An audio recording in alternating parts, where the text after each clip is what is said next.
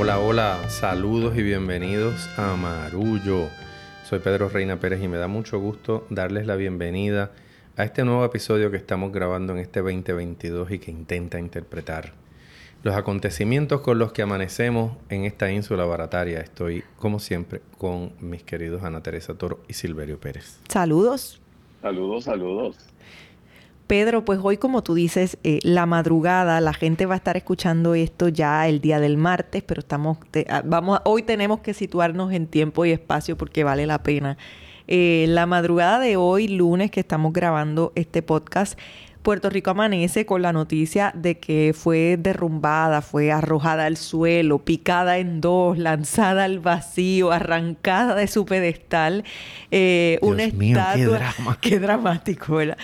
Una estatua. Eh, bueno, es que eso fue lo que me parecía que ocurría en el ciclo noticioso por la mañana. La estatua de Juan Ponce de León. Mm. Esto ya comenzaron, obviamente, la, la retraíla de, de, bromas. Todo el mundo advirtiendo que si ya Ponce de León bajó el dedo, pues la cosa ya ha cambiado radicalmente.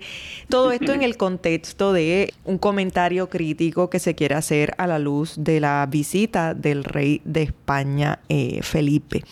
Entonces, queríamos empezar el podcast hablando de esto porque fue muy para mí muy penoso escuchar cómo el análisis se ha cifrado en, lo de siempre que si el vandalismo es una pésima forma de expresarse, que si esto no es definitivamente un reflejo de lo que representa el pueblo de Puerto Rico, que si la historia tal, que si los monumentos se respetan aunque uno los mire críticamente y todo eso pues tiene un, valor y un cristal, pero ha sido muy poco el debate o la atención que se ha prestado durante el día a mirar primero este acto en un contexto internacional Ayola Virella, directora de Metro, en su cuenta de Instagram y, en otras redes sociales recordó con múltiples portadas y, noticias y titulares de periódicos de toda América Latina y de otros países europeos también, e, e incluso en los Estados Unidos, comentando cómo esto es tendencia hace ya bastante tiempo, cómo eh, la sacudida social y colectiva a estos símbolos eh, ya es algo que lleva tiempo pasando en América Latina, sobre todo con aquellos símbolos del colonialismo y el imperialismo español. También se ha visto en otros lugares del mundo con experiencias imperiales y coloniales similares o distintas a las de Puerto Rico. Entonces, eh, me parece que ese es un ángulo importante, entender que esto no es algo que está pasando en Puerto Rico, que es algo que responde a una tendencia global de cómo mirar estas experiencias históricas de manera distinta. Y por otro lado, también estamos ante, ante un acto que, que es muy propio del momento que estamos viviendo y que las acciones eh, simbólicas y concretas del Estado se responden con acciones simbólicas y concretas en la calle es un acto eh, simbólico, pero a la vez concreto. Hay unos intereses económicos importantes detrás de esta visita. Eh, que, venga el rey de España nuevamente al Puerto Rico, que no se nos olvide que en el 2016 a su llegada lo primero que hizo al agarrar un micrófono fue decir que qué feliz estaba de estar en los Estados Unidos, renegando así eh, de toda la historia latinoamericana que Puerto Rico ha demostrado tener a lo largo de, de su existencia como nación. Entonces, pues tenemos a este mismo personaje personaje llegando tiene eh, unas connotaciones simbólicas, unas connotaciones concretas, y la gente contesta del mismo modo, con el simbolismo de, eliminar un ídolo que representa un momento en la historia que yo creo que como pueblo hemos superado, y a la vez de una forma muy concreta eh, mostrando esta caída. A mí, la verdad, eh, me pareció a lo mejor dirán que esto es un análisis muy ligero de mi parte, pero a mí hasta me divirtió mucho ver que eso sucediera esta mañana. Me pareció chévere, importante que Puerto Rico estuviera en sintonía con lo que pasa en otros países y me pareció también el tipo de mensajes que se tienen que dar en la calle constante y sonantemente. Eh, así que bueno, dejo esos tres ángulos, hay muchos más para, para abordar sobre esta estatua. No sé cómo lo viviste tú esta mañana, Silverio, cuando el celular te dijo, ha caído. Bueno, pues yo pensé en que Ponce de León podía expresar algo que yo le había expresado instantes, antes a, Jessica cuando me levanté. Y yo le dije a Jessica, ay, yo no sé tú, pero yo amanecí esbaratado. No, exactamente. y entonces yo no sé si Ponce de León se sintió así también.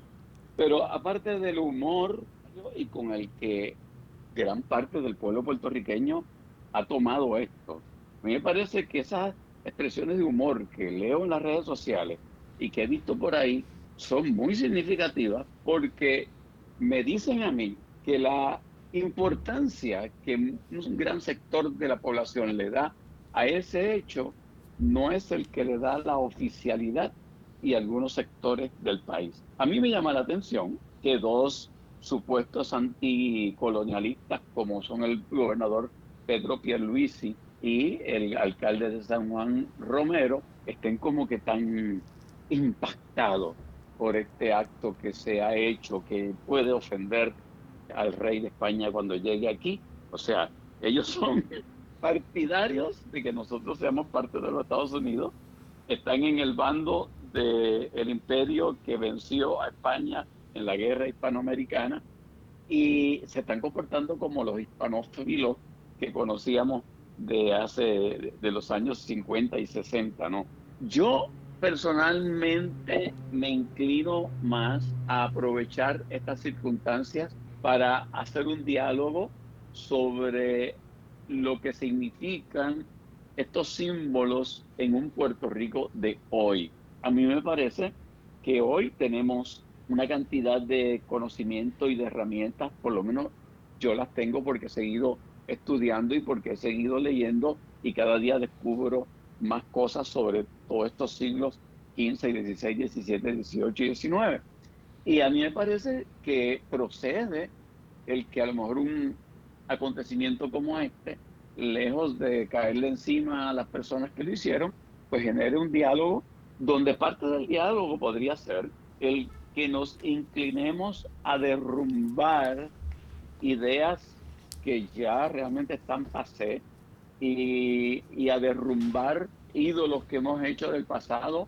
Oye, yo me acuerdo cuando yo hice de Cristóbal Colón y lo orgulloso que yo me sentía haciendo de Cristóbal Colón en la escuela.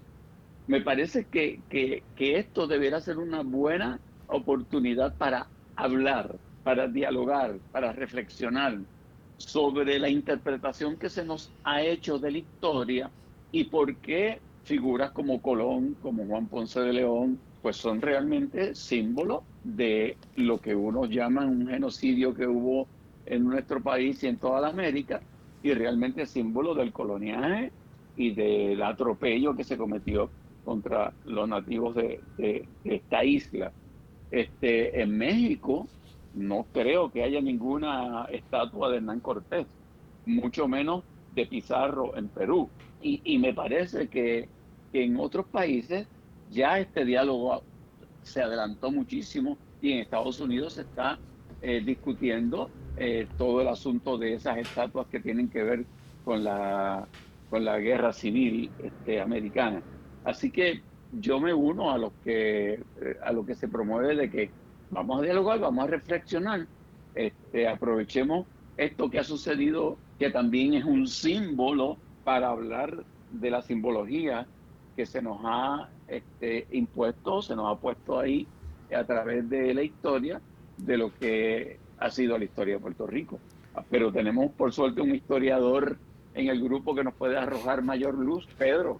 No, es que yo discurro entre la seriedad de mi oficio y, mi subjetividad como ciudadano. Yo prefiero la segunda, por supuesto. Y entonces, esta mañana, ¿verdad? Yo había revisado los titulares antes de salir por la puerta y en muy poco tiempo voy, estoy montado en el carro o algo y alguien me llama y me dice, ¿viste? Me dice, ¿viste lo que pasó con la estatua de, Colón, de, de Ponce de León? Y yo, ¿qué?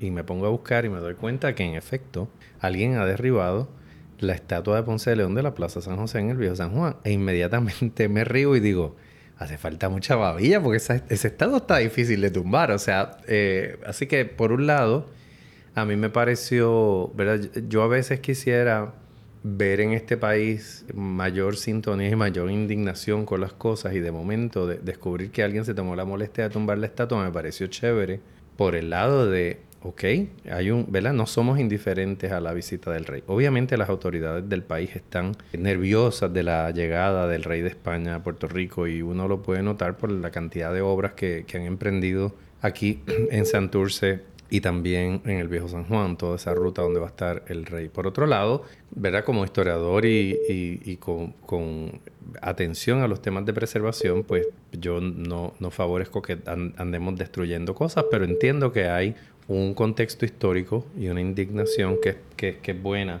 que se exprese y me, me, me recordó muchas cosas todo esto, ¿no? En primer lugar, la, el efecto, yo eh, recuerdo el efecto de la visita del rey de España por primera vez en 1987. Era un gobernador muy diferente. Rafael Hernández Colón era una persona muy hispanófila que había emprendido unos proyectos públicos enormes en Ponce en Marcha, todo la restauración del viejo San Juan de cara a, la celebración del quinto centenario. Pero creo que el mejor contexto para explicar esta, esta visita y este acto tan interesante ha sido el debate público que ha habido entre España y México. Saben que México también está celebrando los 500, sus 500 años, el, quinto centenario, y, Andrés Manuel López Obrador le pidió a España una disculpa por la, por la conquista y colonización. Y la pidió públicamente, creando, claro está, una especie de drama y de acto de tensión, que es la especialidad de la casa en el caso de López Obrador. Pero interesante ha sido la respuesta de España, ¿no? En España ha habido partidos como el Partido Popular, que le ha respondido, eh, y sobre todo José María Aznar, expresidente de España, con una sorna, diciendo básicamente, ¿en qué idioma habla ese señor? ¿En qué idioma nos está pidiendo una disculpa a ese señor? Como diciendo, dale gracias a Dios que habla eh, español. Eh, y yo asigné esa, esa disputa el semestre pasado eh, eh, para mis estudiantes, porque estábamos hablando, ¿verdad?, de, de, de, de, la conquista de América. Que te tengo que interrumpir para recordar que el español se hizo español en América, porque en España todavía es impropio llamarle español siquiera, hay que decirle castellano porque ellos allá mismo tienen su propio lío. Vayan a, ¿verdad? Procuren el libro de, Martín Caparrós, Ñamérica. Sí, maravilloso. Es, su crónica de, la visita a varios países del continente y una de las cosas que dice Caparrós que es fascinante es que dice, ¿cuántos son ellos? Los, españoles, ¿cuántos ¿Ah? son ellos en el mundo hispanohablante? ¿Cuántos son ellos? español o castellano? Porque ni siquiera todos. ¿Quién es el que tiene acento? Mira, un libro eh, estupendo. ¿Cómo es que se llama? Se llama, se llamaba Ñamérica, con ñ al principio. Exacto, América con ñ al principio. Ñamérica. Te interrumpí, Pedro, pero es que tenía que meter esa cascarita ahí. Sí, y, y entonces, pues, eh, también me parece eh, que en, el caso de Puerto Rico, que está celebrando, ¿verdad?, los 500 años de la Fundación de San Juan, una fundación que ocurre en, probablemente un, un momento terrible en términos del estado en que se encuentra la antigua ciudad. No voy a decir que es el peor estado en el que valga la, redundancia, en su historia, porque ha habido otros momentos donde la infraestructura, perdón, ha estado peor, pero creo que se hace todo este bombo enorme eh, en cuanto a, la visita del rey, un rey que se metió el zapato en la boca en el 2016, como ya adelantó Ana Teresa cuando se dio aquí la reunión de las academias de la, de la lengua española y que demostró muy poco cuidado y muy poca atención a dónde estaba y qué era lo que estaba diciendo, evidentemente le, estoy aquí dándole yo el beneficio de la duda al hombre. A lo mejor le importa eso, un, pepino angolo venir aquí y ofender a los puertorriqueños como lo hizo, pero lo otro que me parece interesante es que sean Luis y Romero, ¿verdad? Eh, dos estadistas, en el caso de Romero es un alcalde que en mi opinión se ha cuidado mucho, lleva un año en la alcaldía y toda celebración se cuida mucho de no tener elementos puertorriqueños. Eh, él le gusta todo muy genérico, la decoración de Navidad fue como bien navideña, marca Acme. Exacto. Y, y Pierre Luisi, que eh, a lo mejor es un chin más sofisticado que Romero, pero les toca a los dos recibir esta visita eh, del rey de España. y pues me parece que la, el acto este de, poner a, de, tumbar a, Ponce de León, pues le agrega tal vez el, sabor, la complejidad eh, de lo que supone este momento. Hay algo que yo, quería añadir aquí importante también, y es que yo estoy de acuerdo contigo, Pedro, en, la preservación. Trajiste un punto importante, la preservación de monumentos y piezas que son históricas, pero también pienso que eso no está opuesto a, esta máxima que hemos recordado muchas veces en este podcast de Fernando Picó, de que, de que todas las generaciones están llamadas a, a escribir su historia nuevamente. Entonces, yo creo que la mejor forma de preservar esa estatua es preservar la rota y, documentar el momento y mantener la conversación abierta. Mira, eh, esta estatua existió, era así, se rompió en el contexto de tal visita y, documentar la historia de esa manera. Y a la misma vez eh, comentaba el, amigo poeta eh, traductor Alejandro Álvarez Nieves en, en las redes sociales, decía, pues mira, no me molesta una avenida Guaybana el Bravo, una biblioteca Maestra Cordero, un conservatorio Ruth Fernández, una sala de conciertos Victoria Hernández o un paseo tablado Luisa y por ahí seguía su reflexión. O sea que en ese mismo proceder de, de, bueno, de preservar, sí hay que preservar, pero, los países se repiensan a sí mismos constantemente y Puerto Rico, con los golpes tan monumentales que ha recibido en el siglo XXI, que yo creo que los primeros 20 años de este siglo ha sido a palo para nosotros, estamos en un proceso de, de repensarnos y de, y de seguir redefiniendo y agudizando de qué hablamos cuando decimos Puerto Rico de cara al futuro y de cara a este presente. Y este presente, que en el, este Puerto Rico que en el 1992 celebró con bombos y platillos el quinto centenario con un follón hispanófilo del más allá y el más acá, que, que tiene más de 30 años después, o 30 años, ¿verdad? No más de 30 años después, pueda decir eh, mira, ya el sentir en la calle ha cambiado. El sentir en la calle cambia casi siempre más rápido que el sentir en las altas estructuras que todavía estaban dándose, ya saben, rasgándose las vestiduras y con ganas de gritar viva el rey y se les aguó la fiesta de gritar viva el rey. Eh, que, que ese Puerto Rico se sienta distinto es reflejo de la historia reciente y contemporánea y esa estatua rota representa mucho más la realidad puertorriqueña que cualquiera de las que están ahora mismo levantadas con las obvias, dignas salvedades de, próceres y mujeres trascendentales de nuestro país. Estoy de acuerdo contigo y, quiero reconocer que una de nuestras podescuchas en Houston, Yolanda Platón, estaba aquí eh, de vacaciones en, San Juan ahora en las Navidades y tuvimos la ocasión de conversar y me contaba que su hija Alejandra estudia en Escocia y, Escocia... Eh, como parte del Reino Unido jugó un papel muy importante en la trata esclavista, eh, que, en el que sabemos que Inglaterra jugó también un papel eh, muy importante. Ella comentaba que en Glasgow, en vez de derribar las estatuas, lo que han hecho es visibilizarlas a muchas de ellas, y me mostraba fotos, se le han puesto conos amarillos, como los conos que se ponen en, las construcciones o en las ah, carreteras.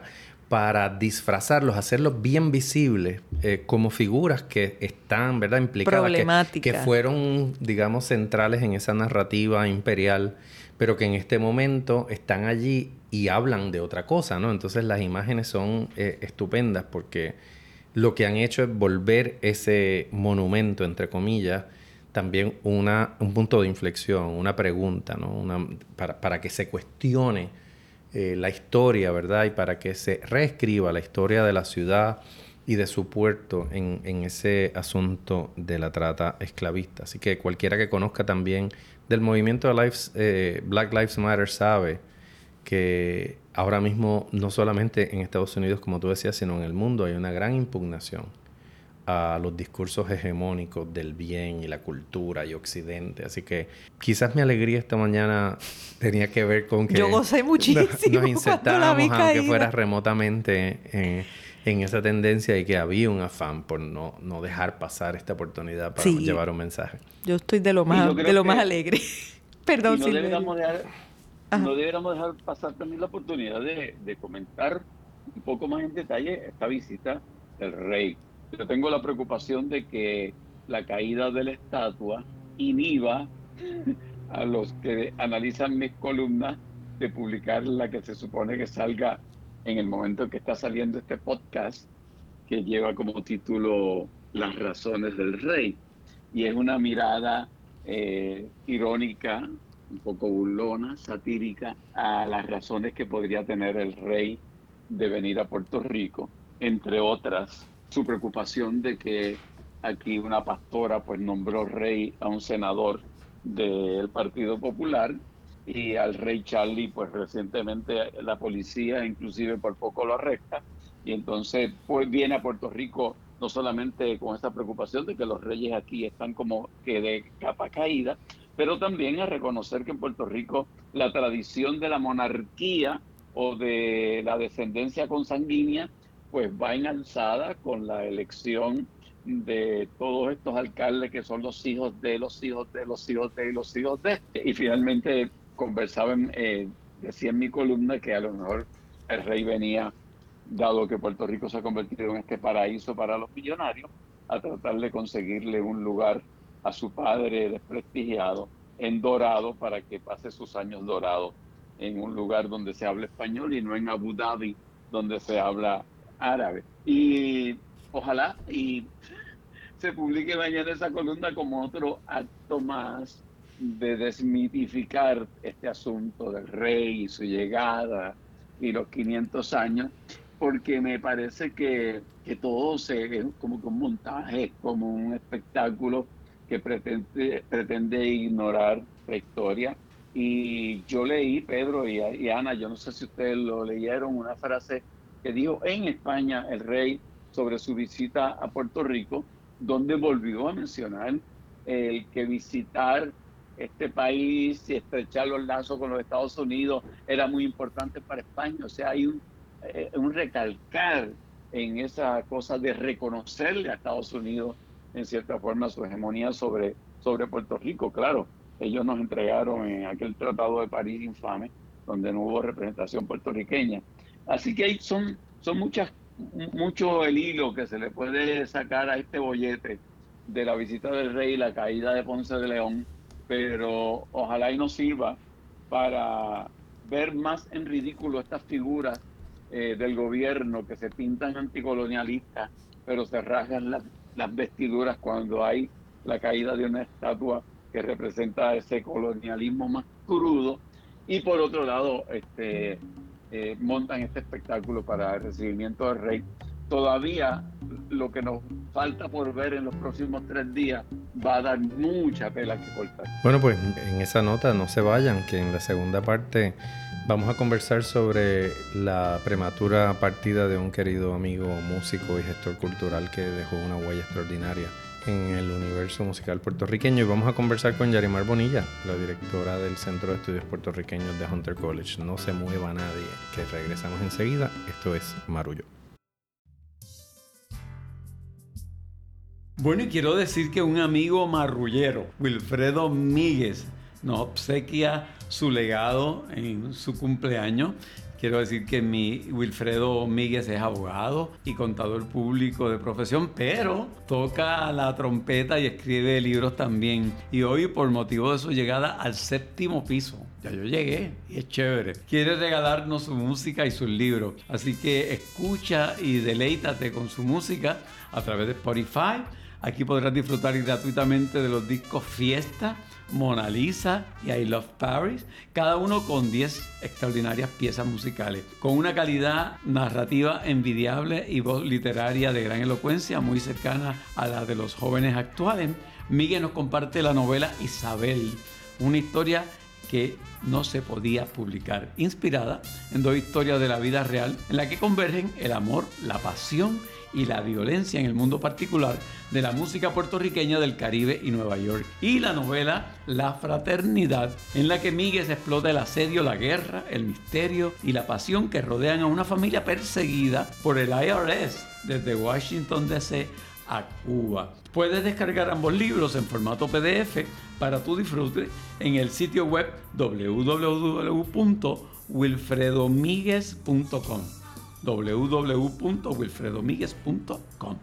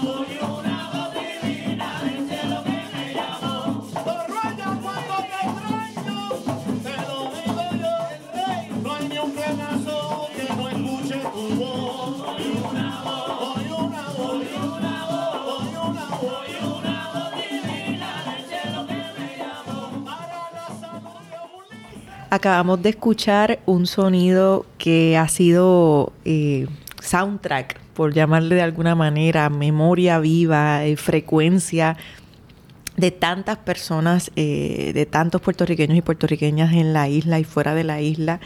Escuchábamos una pieza de, la creación, del ingenio, de la creatividad, la belleza, el arte y el talento de Tito Mato. Le llamaba hoy Wilda Rodríguez en, una intervención que hacía el plenero mayor y eso me gusta mucho. Lo recordaba eh, ella y, tanta gente más lo ha, lo ha recordado en este día. Hoy martes se cumple una semana de su fallecimiento inesperado que fue un golpe contundente para, para la comunidad cultural en el país. Eh, Pedro, yo creo que tú fuiste, yo también tuve la ocasión de ir al funeral nunca he estado en un funeral tan hermoso, tan alegre, tan efervescente, apoteósico, como le llamó eh, Mariana a Reyes Anglero, a quien extendemos a ella, a su hijo Marcelo, a toda la familia, Héctor y Celiana, los hijos también hermanos de Marcelo, hermanos mayores de Marcelo, de Tito, extendemos nuestro pésame y nada, todavía estamos sobrecogidos por, por ese dolor y, es tiempo de, seguir exaltando su aportación, su figura, un hombre que entendió eh, la definición de comunidad, un hombre que, llevó a acción siempre su palabra y, que en todos los proyectos que emprendió movió, sacudió y retumbó. Y creo que es algo que, que, que nos ha dado muy duro a todos y yo, yo ya casi me quedo sin palabras porque, porque es una figura inmensa y queríamos comenzar este segmento eh, recordando su vida y honrando su memoria. A mí también me da trabajo. Tito eh, era uno de nuestros estudiantes en la maestría de gestión y administración cultural desde agosto. Y para nosotros que él estuviera como parte de nuestra comunidad era una maravilla porque se trataba de una persona disfrazada de estudiante pero que en realidad era un maestro. O sea, tener a Tito de compañeros como pueden decir muchos y muchas de, de nuestros alumnos y alumnas era maravilloso porque Tito venía de vuelta en muchas de estas cosas. Sin embargo, era una persona con una sed eh, de conocimiento, de, de, de, hacer lecturas, de conocer otras experiencias, de enriquecerse. Así que era la situación perfecta, porque pocas veces tienes una persona con tanta visión y al mismo tiempo con tanto apetito. Yo creo que cuando escuché la noticia, ¿verdad? Todavía la estoy procesando. Yo musicalmente conocí a Tito, ¿verdad? Porque llevaba tantos años haciendo música y más personalmente lo vine a conocer en el 2008 porque participamos de unas vistas públicas en ocasión de la visita aquí a Puerto Rico de la, de la comisión que había creado el presidente Obama para la creación del Museo de los Latinos en Estados Unidos, que ya es una realidad la creación del museo y en aquella ocasión él acababa de, grabar con nuestro amigo Miguel Zenón eh, el disco de Plena de Miguel, justo en el momento en que Miguel recibía la beca Guggenheim. Y cuando escuché de su deceso, inmediatamente pensé en Miguel y pensé en tantos músicos. En realidad, cuando te pones a mirar la, cantidad de músicos con los que colaboró, pues te, impresiona todavía más eh, por la humildad con la que Tito vivía. Y, lo último que quiero decir es que hacemos este pésame extensivo a la familia de la Goico, que es ese centro cultural que él, junto a un grupo de incansables mujeres y hombres, tomaron ¿verdad? la antigua escuela Pedro Jerónimo Boico de la calle Loíza y la han vuelto un, centro cultural, una casa para los residentes de, Machuchal y de la calle Loíza. Y sabemos que, ellos en este momento pues eh, sienten mucho esa partida y, por eso eh, se celebró yo creo que un, funeral eh, tan lúdico, tan musical y tan doloroso a la misma vez. Así es. Silverio. Dice Aidita Encarnación Ortizono, en Bella, no importa cuál sea la estrella a la que has sido a morar, tu grandeza sin igual vivirá en nuestras almas, tu legado es esperanza, tu pandero es inmortal. Y lo cierto es que a mí eh, me pasó lo mismo que a ustedes cuando leí la noticia. Yo dije, esto no puede ser, esto puede ser otra persona, pero no puede ser Tito Matos, a quien considero un músico más allá de, del músico de plena. Yo creo que Tito también tenía como una conceptualización musical en la que integraba los ritmos de bomba y plena de una forma muy particular. Yo creo que como músico tenía una limpieza, eh, tenía una velocidad en su ejecución, era, era un quinto realmente, eh, realmente extraordinario.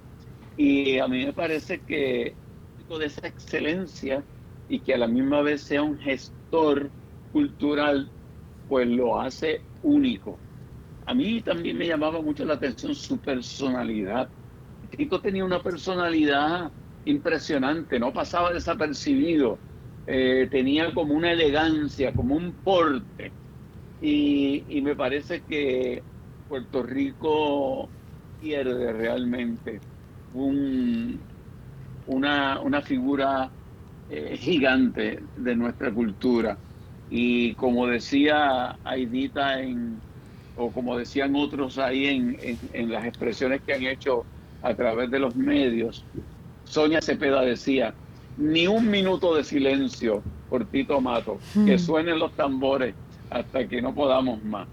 Honor, maestro, honor. Muy bien, y en esa nota giramos en otra dirección y le damos la bienvenida a la doctora Yarimar Bonilla, directora del Centro de Estudios Puertorriqueños de Hunter College, una querida y respetada amiga y colega. ¿Qué tal, Yarimar? Hola, gracias por la, por la invitación. No sé si quieres agregar algo sobre Tito, sobre Yo creo que estuviste por ahí, ¿verdad? Te vi de lejos. Y estaban hablando de, de, cómo perdemos, ¿verdad? Esta, esta gran persona que aportó tanto a Puerto Rico, pero creo que es importante también resaltar que le aportó muchísimo a la diáspora también. Vivió muchos años en Nueva York y organizó allá también con los pleneros de la 21 y con otros grupos allá también. O sea que es una muerte que, que nos toca a toda la comunidad boricua del planeta, ¿verdad? Y, y, que muchas personas de distintas partes del mundo hicieron sus tributos eh, virtuales de distintos rincones del mundo para, para honrarlo. Así que sí, me, me uno al sentimiento. Sí, yo creo que no, nos, ha, nos ha golpeado todo. Yarimar, estamos tan felices de que estés aquí porque tú eres amiga de Marullo.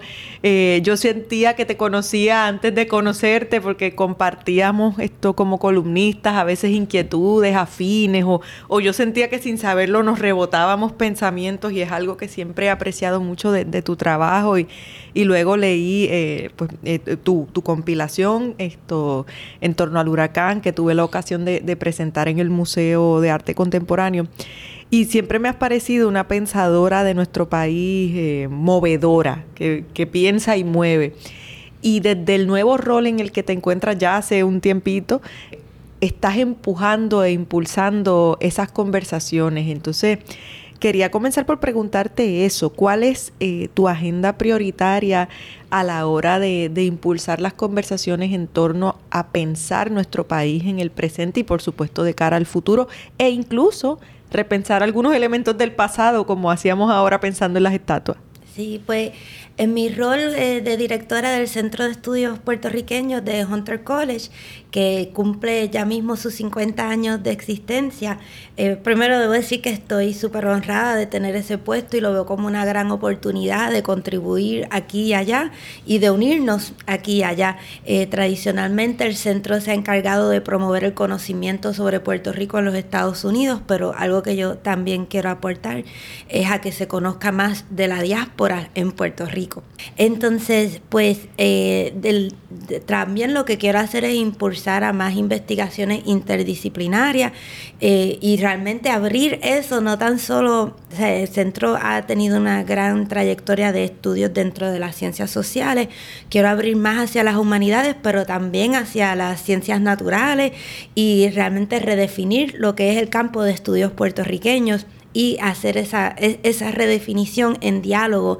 entre los puertorriqueños de Puerto Rico y de la diáspora. Así que por, ahí vamos empezando a abrir nuevos caminos, sí. Qué bien, y, recientemente tuviste noticia de que la Fundación Melon te concedió un donativo significativo para emprender uno de esos proyectos que una la comunidad aquí en la isla y la comunidad académica allende los mares. Sí, eh, nos dieron una beca para crear unos nuevos grupos de estudio. Eh, cada grupo de estudio va a tener un tema central neurálgico a, la agenda puertorriqueña y se va a componer de académicos de aquí y de allá, no, importa dónde estés ubicado, el aquí y el allá, ¿verdad? Y también, además de académicos, yo quería eh, abrir el diálogo a que estuvieran también periodistas y artistas, porque yo creo que sí hace falta la investigación, pero también hace falta esa labor que hacen los periodistas de divulgar y también investigar de, otras maneras, ¿verdad? Y, y, reconocer lo importante que han sido los periodistas para el desarrollo de conversaciones en Puerto Rico desde el Cerro Maravilla hasta los 2022, ¿verdad? Todos son temas que, que es importante que no tan solo los académicos, sino también los periodistas estén envueltos y también los artistas, porque yo creo que entre todas las crisis que tenemos en Puerto Rico, económicas, climáticas, sociales, también hay una crisis de imaginación.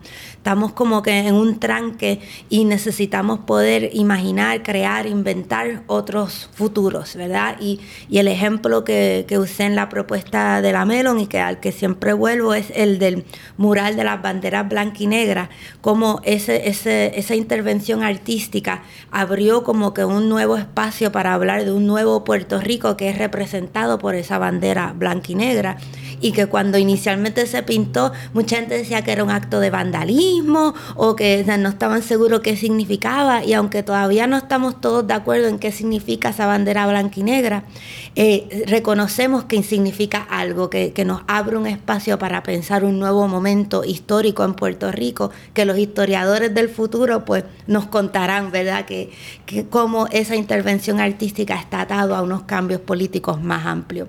Así, esa, esa era la propuesta para el, proyecto como tal, que se llama Bridging the Divides, como que cerrando las brechas de, de conocimiento y de distancia geográfica, etc. Entonces va a ser una serie de grupos. El primer grupo va a ser sobre la descolonización. Y pues para algunas personas como que hay la descolonización de Puerto Rico, ya eso se ha hablado mil veces, pero yo creo que desde, desde la crisis económica, pero también con María y también con la pandemia, se ha abierto un nuevo espacio para hablar de lo que significa esta relación con Estados Unidos que, y qué es los Estados Unidos, qué es esa federación de estados y territorios, porque siempre se habla solo de los estados, ¿verdad? Y dentro de Estados Unidos también hay un nuevo, una nueva apertura, eh, quizás no en Washington, ¿verdad? Porque los políticos se pasan diciendo que en Washington no hay este clima para cambio, pero yo creo que entre los americanos de a pie, ¿verdad? Los estadounidenses de a pie, mejor dicho, eh, hay como que una nueva inquietud y un nuevo deseo de entender mejor lo que es Puerto Rico y lo más importante que nunca se hable es de entender a Estados Unidos mismo como imperio porque otros imperios como este, Inglaterra, Francia, pues han tenido sus procesos de descolonización. Uno puede decir, pues estos fueron, ¿verdad?, las políticas que ellos implementaron para descolonizar, pero Estados Unidos nunca, nunca ha descolonizado, nunca ha declarado, este es nuestro camino a la descolonización y aún el camino a la estadidad. Eh, poca gente lo conoce, lo entiende y, se debate muchísimo.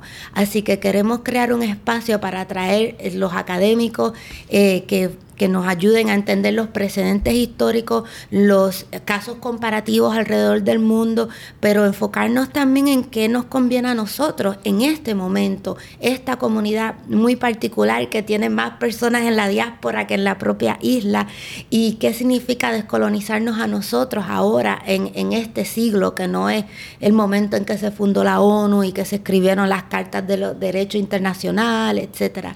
Y pues queremos traer esos académicos con los periodistas que nos van a ayudar también a, hacer investigación y a divulgar esos trabajos y con los artistas que nos ayuden eh, a, imaginar nuevas posibilidades y, también reconocer el trabajo investigativo que hacen los periodistas y los artistas y nutrirnos como académicos de esas colaboraciones.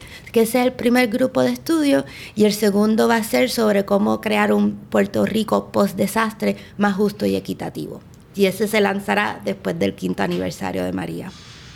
O sea que cada grupo tiene cuánto tiempo? Cada grupo va a durar un año eh, de eventos públicos, Zooms, conversaciones y al final se va a publicar un, un, documento que se va a trabajar en conjunto con recomendaciones para la descolonización o para trazar ese nuevo futuro, pero también va a haber una portal web donde se conectará todos los trabajos que hagan los participantes de forma individual. Me parece que el tema de la descolonización es un tema que usualmente se mira desde el aspecto político de la solución del estatus de Puerto Rico con los Estados Unidos, pero pienso que en un tipo de discusión como la que propones, Yanimar, eh, a través de, esta propuesta, eh, puede entrar eh, a discutirse también el problema de la descolonización desde el punto de vista psicológico, desde el punto de vista de lo que la colonización ha creado en, la mente de, los puertorriqueños, independientemente de su filosofía política o ideológica. Eh, el proceso de colonización penetra mucho más allá de lo que expresamos verbalmente o en preferencias políticas y me parece que, es un buen punto, un buen ángulo para analizar esa parte psicológica, emocional, que el vivir subordinado a, a una metrópoli puede crear en la iniciativa y en la forma de ser de los puertorriqueños. Sí, es definitivamente queremos ampliar, ¿verdad?, lo que significa la descolonización eh, y, sus legados, ¿verdad? Y, centralizarnos en gran parte en esos aspectos sociales, culturales, y también, eh, y debo mencionar que este primer grupo de estudio lo desarrollo en colaboración con Efren Rivera Ramos de la Escuela de Leyes de la Universidad de Puerto Rico. Y parte de lo que nos interesa también es cómo relacionamos esos debates de descolonización con otros debates como el asunto de la justicia para la mujer o la equidad racial, ¿sabe qué nos dice? ¿Sabe cómo la descolonización nos puede llevar también a tener esa sociedad más justa eh, en esos términos también? ¿Qué implicaciones tiene para los derechos LGBTQI, etcétera. Así que eso queremos realmente ampliar lo que significa esa conversación de descolonización, que no es una conversación de estatus, que creo que en Puerto Rico siempre se ha limitado a, esa conversación. No, me, qué bueno, qué bueno. Me encanta, me encanta escucharte, eh, Yarimar, porque primero me parece que es un proyecto que parte primero asume una postura, asume una postura clara eh, de que no hay ningún debate respecto a que Puerto Rico está bajo una situación eh, de colonialismo absoluta. Entonces, eh, cuando traes el tema de las Naciones Unidas, o sea, la laxitud con la que se, se empezó a manejar ese tema, ese vaivén que ha durado décadas, me gusta que el proyecto asume la postura de decir, no vamos a poner en cuestionamiento si la situación de Puerto Rico es colonial o no, es colonial, vamos hacia adelante. Y quiero hacer esa salvedad porque lamentablemente todavía hay espacios políticos en Puerto Rico donde, donde se agarran de una duda, de algo que, que no hay duda posible. Por otro lado, eso también refleja cómo... Eh, esa ambigüedad se resolvió en la calle primero y el proyecto un poco lo resuelve. muchas veces hemos hablado aquí en este espacio acerca de cómo hace 20, 25 años eh, el uso del término colonia no era tan cotidiano, común y asumido como el día de hoy. O sea, la gente fue poco a poco, hubo una madurez eh, social que tiene que ver con todas las crisis que hemos vivido, que nos han permitido ver de frente, digo, que, han permitido que el país vea de frente. Siempre ha habido gente que ha estado eh, levantando la voz y diciendo la situación de Puerto Rico es esta, no ha cambiado, pero, pero lamentablemente por, muchos por muchas décadas fueron una minoría Hoy día la mayoría del país está clara en eso. Entonces eso, eso es algo que me parece que tiene mucho valor. Segundo, quería comentarte que hacía referencia a la bandera blanca y negra, que es uno de los símbolos de nuestra historia contemporánea que a mí me parecen más interesantes porque tú sabes que si uno quiere ver qué es lo que está en boga en la calle, eh, uno va a los kiosquitos estos de camino a Luquillo, que hay en las... Yo en estos días andaba buscando una hamaca, los que son los mismos que hay en Piñones, que te venden toallas con la nalga de alguien allí este, en exhibición y otro tipo de, de cosas interesantes, de coquillas y tal. Y en estos kiosquitos siempre se ve la bandera blanca y negra, lo mismo que, incluso tiendas de turismo en el viejo San Juan. Fue una bandera que unificó todo lo que fue el movimiento del verano del 19, eh, entre otros valores simbólicos. Entonces esa exploración es importante porque habla de un momento. Lo que sí quería preguntarte, que a lo mejor es un cuestionamiento un poco incómodo, pero yo creo que es importante que se hable, es eh, la estructura. O sea, a veces uno podría decir pero ¿cómo vamos a estudiar descolonización dentro de una beca que viene de una estructura que tiene relaciones coloniales en la isla o relaciones de beneficio por la condición colonial en la isla? Entonces creo que es una pregunta que se cae de la mata y, que, que, estoy segura que, que tiene que haberte generado a ti mucho debate. Y son negociaciones que hay que dar, pero me gustaría saber tu reflexión tras ese proceso. Sí, pero eh, yo creo que es importante reconocer que la Fundación Melon ha estado invirtiendo mucho en Puerto Rico en los últimos años y eso tiene que ver con, con quién es la presidenta ahora de esa fundación, que por primera vez es una mujer negra, poeta, eh, Elizabeth Alexander, que que, que, tiene una relación y una trayectoria personal con Puerto Rico. De niña ella venía aquí con su familia y, y en general ella tiene una nueva visión de la filantropía. Y, y, sin duda, o sea, yo soy alguien que he criticado la filantropía y, el, Philanthropic Industrial Complex, ¿verdad? Y, los problemas que puede generar. Imperialismo filantrópico, se habla por ahí hoy día. O sea, ¿cómo, cómo manejan eso? Sí, pero pues yo sí veo que, ella tiene un interés en, aportar a nuevas visiones. Eh, eh, estaban hablando de las estatuas, algo que ella ha donado mucho dinero es para reinventar estatuas y monumentos en Estados Unidos para lograr otra representación histórica de la esclavitud, etcétera. Así que yo, yo siento cierta solidaridad con ella, como que somos mujeres que estamos entrando por primera vez a estos puestos y tratando de transformar realmente lo que hacen estas organizaciones y lo que se puede hacer porque yo también pues estoy dentro de una universidad del norte que también podría ser vista como un espacio de, imponer de forma imperial, pero eh, cada cual desde su trinchera, ¿verdad? Así que yo, yo sí acepto esa subvención y la veo con buenos ojos. También ellos han nos han permitido desarrollar el programa que nosotros queremos, ¿no? Ellos no nos han impuesto... Ha habido libertad. Eh, sí, completa. El, programa lo, diseñé yo y lo, la beca la solicité yo. Así que es con, mi visión. Ellos lo que han hecho es eh, darnos el apoyo para, para hacer ese proyecto. Así que no sigo una agenda trazada por, alguien fuera de Puerto Rico. Eh, y creo que también el apoyo eh, que ellos nos dan responde a lo mismo que yo intuyo, que es que muchos sectores progresistas en Estados Unidos quieren saber cómo apoyar a los puertorriqueños en su descolonización.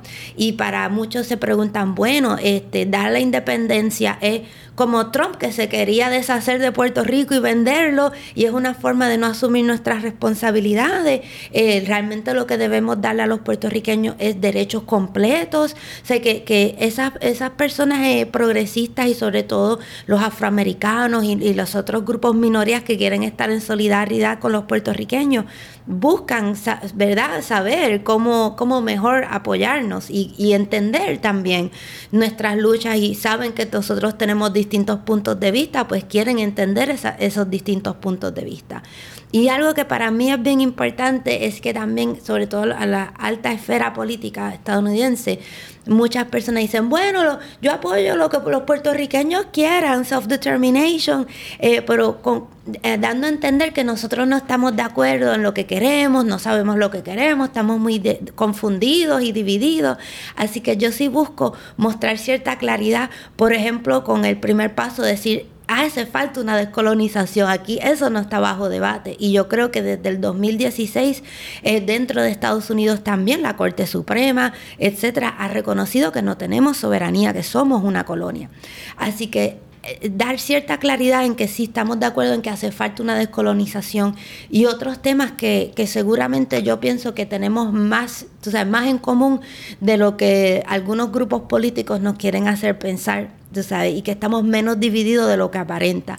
Yo creo que estamos bien de acuerdo en los problemas, en muchos de los diagnósticos, en lo que no estamos de acuerdo es en la solución y la cura. Y yo creo que parte de eso es porque nos limitamos a pensar en las soluciones trazadas en ese momento temprano de descolonización y eh, es hora de inventar nuevas fórmulas y nuevas políticas que, que se acomoden a este momento histórico. Extraordinario. Me encantó esa respuesta.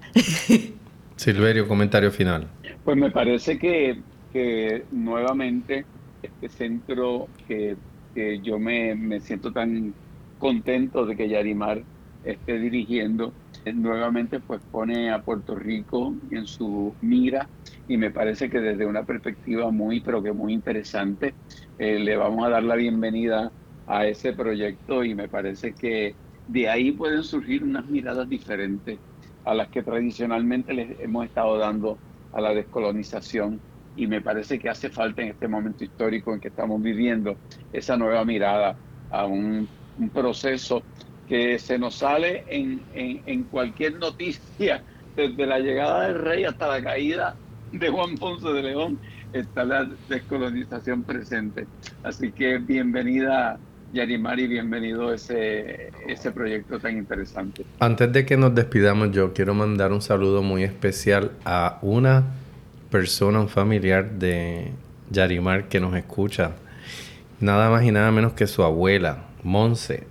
Bad Monse. Ah, ella es, ella es, famosa ya. Ella tiene sus su followers, entre los que me incluyo. En Twitter. Así que queremos, en verdad, mandarle un gran abrazo y nos sentimos muy honrados con que nos siga. Es y, nuestra influencer favorita. Y mi mamá, que no colma tanto los titulares, pero es fiel oyente del podcast también. Ay, buenísimo, buenísimo. Pues de verdad que para nosotros ha sido un, un privilegio tenerte poder hablar abiertamente de, de, de todo este proceso y, y desearte éxito, desearte Gracias. éxito, desearte fuerza.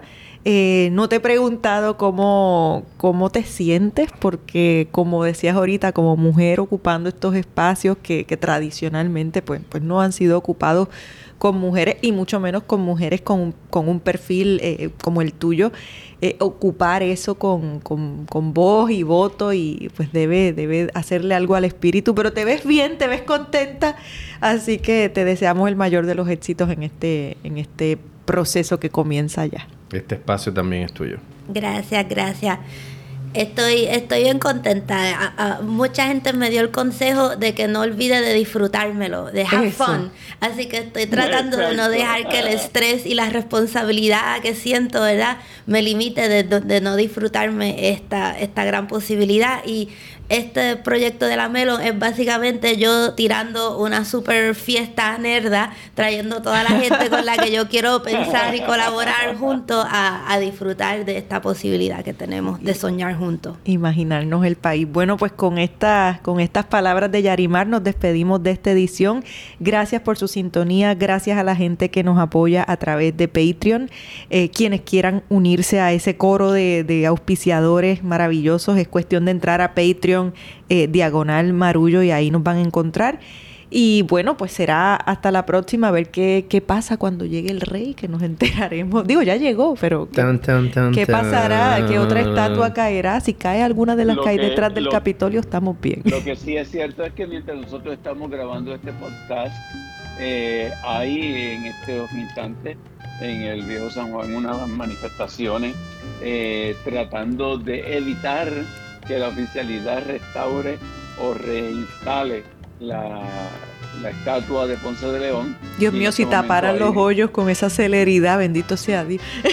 Imagínate. ¿Qué, qué, qué, bien sería. O deberían hacer como en Martinica, que la estatua de Josephine que le tumbaron la cabeza, se la volvían a poner, se la volvían a tumbar, se la volvían a poner y finalmente la dejaron así descabezada. Ese es el monumento. Ese es el monumento. Estoy contigo. Bueno, pues piense usted cuál es su monumento. Mientras tanto, nosotros nos despedimos. Esto es Marullo. Arullo.